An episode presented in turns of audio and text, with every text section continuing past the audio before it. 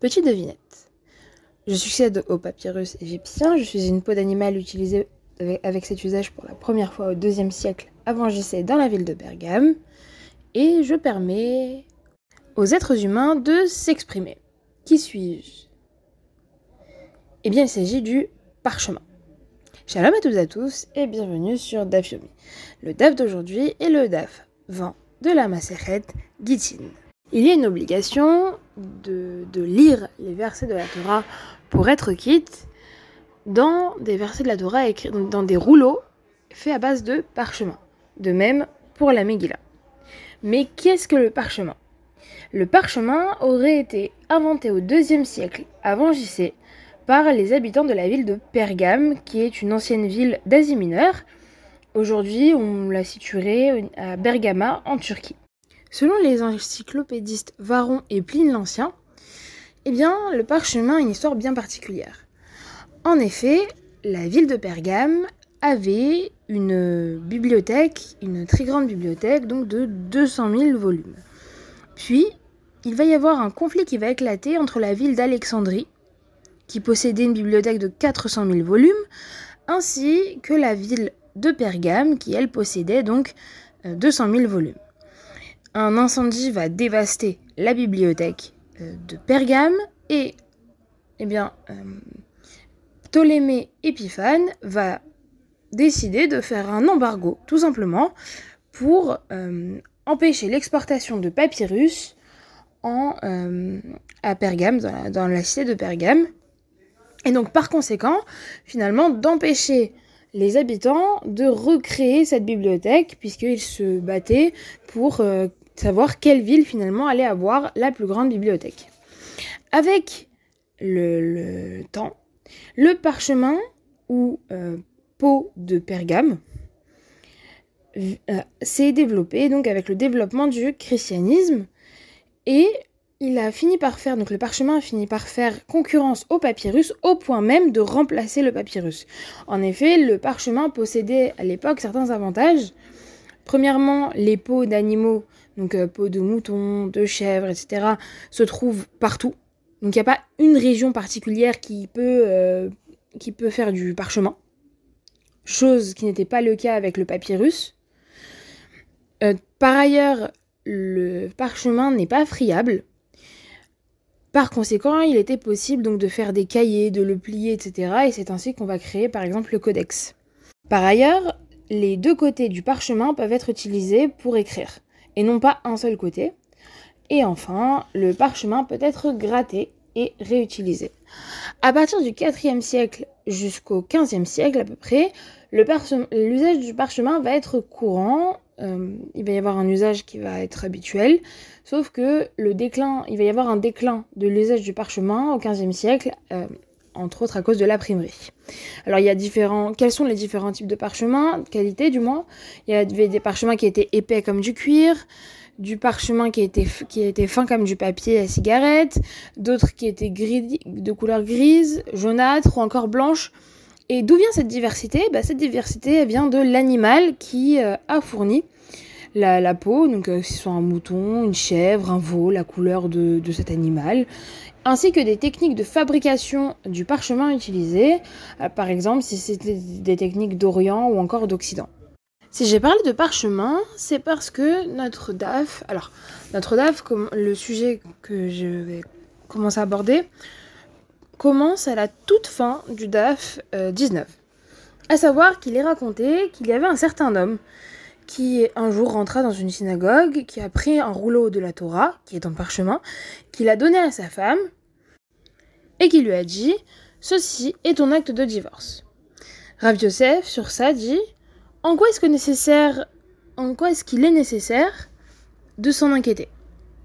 Si on dit qu'il devrait y avoir une certaine préoccupation euh, liée à l'eau de Galles, et qu'il a écrit un acte de divorce à l'extérieur du parchemin du rouleau de la Torah avec de l'eau de Galles, et que du coup cette écriture est devenue invisible, bah, il n'y a aucune raison finalement d'avoir peur de quoi que ce soit. En effet, en fait, un parchemin euh, est, euh, est, fait est traité avec de l'eau dite de l'eau de Galles, alors c'était euh, c'était une encre c'était une, une, encre qui permettait donc de, traiter le parchemin. Et pour écrire sur le parchemin eh bien on pouvait aussi utiliser de l'eau euh, de, de Galles cette même encre pour écrire dessus. Donc pour la traiter et pour écrire dessus. Sauf que l'eau de Galles lorsqu'elle est utilisée pour traiter le parchemin et pour écrire dessus, eh bien, quand on va écrire avec l'eau de Galles, cette eau de Galles ne va pas être permanente. Donc l'écriture qui va être faite sur le parchemin ne sera pas permanente dans la mesure où le parchemin a déjà euh, été traité avec cette même eau de Galles. Et donc, là, dans, dans ben, on peut pas forcément, enfin, il n'y a pas de raison de s'inquiéter plus que ça, puisque de l'eau de Galles sur de l'eau de Galles, c'est pas permanent. Et si, on a peur que euh, le rouleau de la Torah puisse effectuer un divorce à cause des versets qui concernent la rupture du mariage, puisque c'est écrit et il lui écrit un parchemin de séparation dans la Torah, ben, il n'y a pas vraiment de problème non plus, puisque c'est ce qui est demandé. Il est demandé que l'homme écrive à sa femme un un, un acte de divorce, pour elle. Et donc, qui doit être écrit dans l'intention même d'être utilisé pour cette femme et pas pour quelqu'un d'autre. Entre cet homme spécifique, donc c'est un homme spécifique, qui écrit à, sa, femme, sa femme à, à, lui. Et un rouleau de la Torah, c'est pas dans un rouleau de la Torah qu'on a, on peut, on peut écrire un acte, qui écrit un acte de divorce spécifique d'un homme spécifique vers une femme spécifique. Et euh, va rajouter, la, la Gemara rajoute, et si on dit peut-être que euh, peut-être qu'il qu a donné un dinar, il a donné de l'argent au scribe pour euh, quand il a écrit le, le, le, le, rouleau de la Torah, et que là peut-être qu'on peut s'inquiéter du fait que ça marche, eh bien euh, il faut d'autres choses dans un acte de divorce qui ne sont pas écrits dans le rouleau de la Torah. Il faut dans un acte de divorce le, il faut son nom à elle et son, il son nom à elle, le nom de sa ville. Euh, et si, si le, scribe à ce moment-là change son nom à lui ou son nom à elle, le nom de sa ville à lui et le nom de sa ville à elle, ben, l'acte de, divorce est invalide. Puisque euh, de quoi dépend la validité d'un acte de divorce? Eh bien, il dépend du fait que ces détails-là, donc euh, son nom à lui, son nom à elle, sa ville à elle, eh bien, soient écrits Sinon, eh bien, ça ne marche pas. Et ce sont des, détails qui ne sont pas dans le rouleau de la Torah. Et donc là, Gmara pose la question. D'accord, j'ai compris tout ce que tu m'as dit, mais qu'est-ce que vient nous enseigner Rabbi Yosef? Puisque de tout ce qu'on a passé, toutes les raisons qu'on a passées, bah, il, semble. Il n'y a pas de raison qu'un rouleau de la Torah puisse être utilisé comme un acte de divorce. Et quelle est la réponse de l'Agmara L'Agmara nous dit que si le scribe a écrit le, le rouleau de la Torah avec, de, avec un, autre liquide qui s'appelle de l'eau de fiel, alors, eh bien pareil, on ne doit pas s'inquiéter de, ce fait-là, puisque, puisque un, une écriture de l'eau de, de, fiel, qui est un, un autre liquide, sur l'extérieur du rouleau de la Torah, eh bien n'est pas permanente. Puisque car l'eau de fiel n'est pas permanente puisqu'elle est appliquée sur de l'eau de fiel. Restons dans le, scribe, dans le rôle du scribe, avec une question de raf, un principe de rafrizda. Si un acte de divorce n'a pas été écrit pour elle, pour la femme, et euh, le scribe a, a juste passé par-dessus avec une plume de roseau, donc il a écrit par-dessus ce qui était déjà écrit pour elle, alors on arrive ici dans une discussion entre Rabbi Yehuda et euh, les Chachamim. Premier élément, la Gemara nous ramène une braïta. Si un scribe qui écrivait un rouleau de la Torah et euh, se trouvait donc à un moment du, texte où il devait écrire le nom de Dieu. Or, il fait une erreur et n'écrit pas, il, se trompe et orthographe mal le nom de Dieu qui est Yudke Vavke. Donc, il décide de corriger et d'écrire Yehuda d'utiliser ce qu'il a fait pour écrire Yehuda en écrivant, donc, en, disant, en écrivant Yud, He, Vav, Dalet, He. Or, il oublie d'écrire le Dalet. Donc il écrit involontairement le nom de Dieu au bon endroit, mais c'est une erreur qu'il a faite en voulant écrire Yehuda. Eh bien, nous dit Rabbi Yehuda, il doit passer par-dessus le nom de Dieu qu'il vient d'écrire avec une plume de roseau. Donc, il, écrit par-dessus ce qui était écrit, et ainsi il va sanctifier le nom de Dieu avec, en, ayant cette intention que qu'il écrit le nom de Dieu. Et ça, c'est la déclaration de Rabbi Yehuda. Les Rachamim, eux, disent, les Rabbanim disent, que même s'il ajoute une deuxième couche d'encre, le nom de Dieu n'a pas été écrit avec l'intention d'écrire le nom de Dieu, mais sur le, fondement d'une erreur. Et euh, donc ça ne marcherait pas, ça ne, selon les, les, rabbinim, ça ne marcherait pas, alors que selon euh, Rabbi Yehuda, oui, ça marcherait s'il repasse une deuxième fois. On a euh, sur cela, sur cette braïta, on a Rav Acha Bariakov qui dit peut-être qu'ils ne sont pas en désaccord et que les rabbinim ne disent ça que dans le cas du rouleau de la Torah.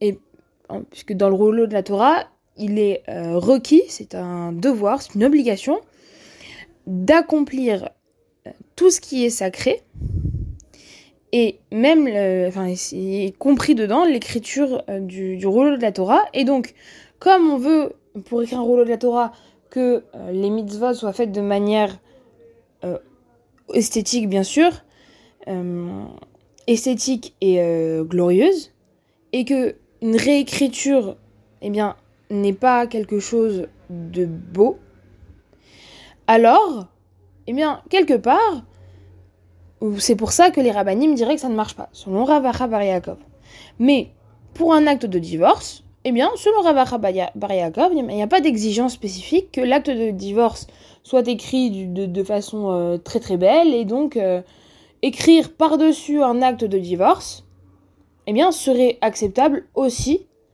selon les rabbinim. L'Agmara rapporte ensuite Rav. Qui nous dit moi je peux invalider tous les actes de divorce dans le monde, puisque la, beaucoup, la plupart des actes de divorce, selon cette, euh, ce principe, euh, sont écrits de manière à ce qu'ils puissent être déclarés invalides. Et Rava lui répond, euh, comment, quelle est la raison pour laquelle tu pourrais l'invalider? Si on dit que la plupart des, actes de divorce sont invalides, puisqu'il y a marqué dans la Torah et il lui a écrit un parchemin de séparation, et que dans le cas de la plupart des actes de divorce, elle l'écrit pour lui, puisque c'était l'usage qu'une femme un, donne de l'argent à un scribe pour écrire l'acte de divorce. Mais peut-être qu'on pourrait dire que finalement, les Rachamim ont transféré quelque part la propriété de l'acte de divorce à lui, et donc on considère que ben, c'est comme si lui l'avait écrit. Ou alors on pourrait aussi dire que c'est parce qu'il est écrit dans le verset et donne, et donc le fait de donner quelque chose, ça signifie donner quelque chose qui a une valeur monétaire. Et dans le cas des actes de divorce, eh bien, il, ne, lui donne rien de valeur, rien qui a une grande valeur. Et peut-être, on peut émettre l'hypothèse, du moins, que donner euh, simplement l'acte de divorce, c'est un don qui va être mentionné euh, dans la Torah et qui n'a pas que même s'il n'a pas de valeur monétaire, eh bien, euh, il, il, est, il n'est pas obligatoire finalement qu'il ait une valeur monétaire pour être valide. Et quelle est la raison qui est rapportée là par l'Agmara Parce que les Chachamim m'ont envoyé un message de euh, ici de là-bas, donc depuis Eretz Israël, en disant s'il a écrit un acte de divorce sur des objets dont le bénéfice est interdit, bien que l'acte de divorce finalement soit n'ait pas de valeur euh, monétaire, l'acte de divorce va rester valide.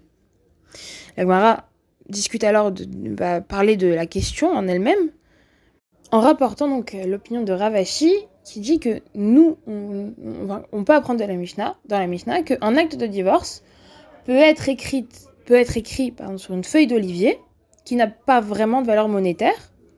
Et donc, comme on apprend ça, alors cela nous enseigne que même les euh, des qu'un acte de divorce n'a pas besoin d'avoir une valeur en soi, une valeur monétaire, une valeur avec de l'argent en soi, et que même des objets interdits qui n'ont pas de valeur peuvent être utilisés pour écrire un acte de divorce et que le, divorce marcherait.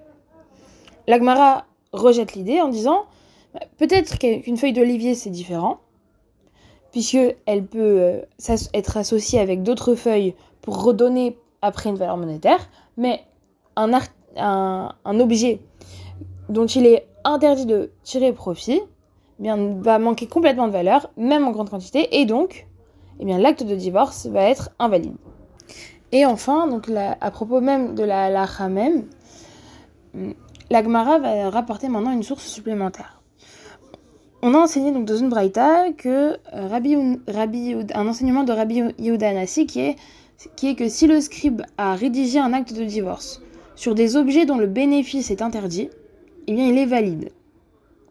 Lévi est sorti et a expliqué sur cette halakha euh, au nom de Rabbi Yehuda Anassi et donc selon les termes de l'Agmara, ils ne le louèrent pas.